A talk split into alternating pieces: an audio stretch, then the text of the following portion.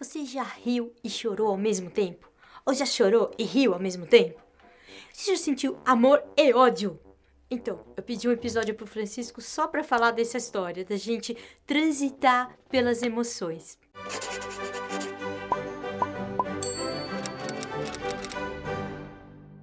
Há uns anos atrás aconteceu uma coisa muito triste na minha vida, muito triste, tá? Eu só chorava.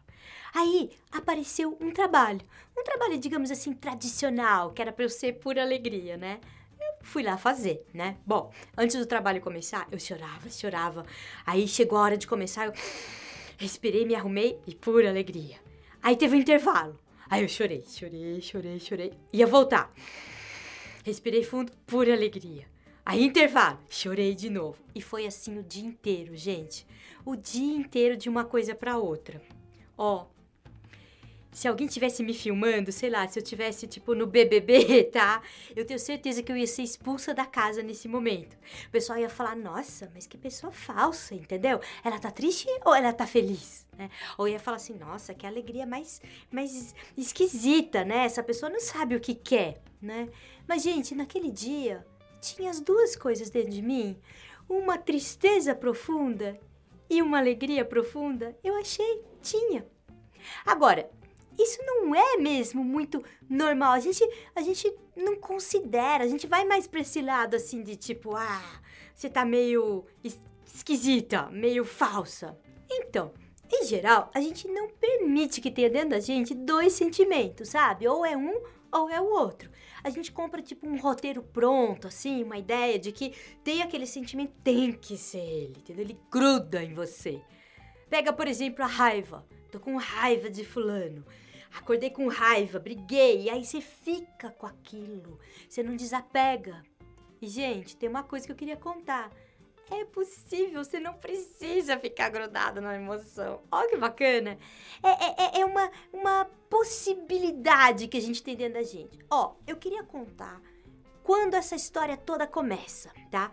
Pensa quando você era pequena, pequeno, e você estava meio doente, assim, você não estava muito bem, você ficou meio triste, estava meio mal, sua mãe fala, não precisa ir para a escola.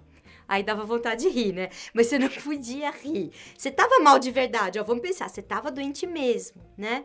Mas aí você então você fica ali com aquela cara triste. Aí começa a tarde, você vai assistindo o filminho da sessão da tarde. Aí você dá uma risada. Tua mãe ouve. Ela fala assim: "Tá vendo? Era pra ter ido pra escola. Não tá tão ruim assim."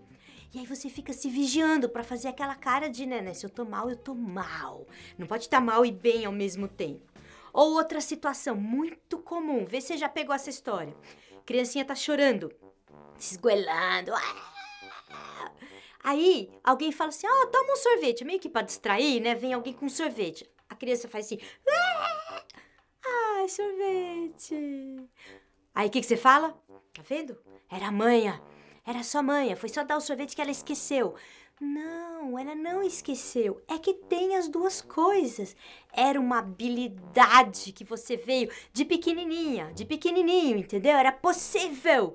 E aí foram te dizendo, ó, que não, isso é coisa de quem não sabe o que quer. Isso é coisa de quem não tem muita certeza ou não tá certo. Ai, gente, ó, essa foi uma das coisas mais importantes que eu aprendi desde que eu virei eu, tá? E eu queria compartilhar com vocês, porque isso dá uma liberdade, dá uma flexibilidade aqui dentro da gente.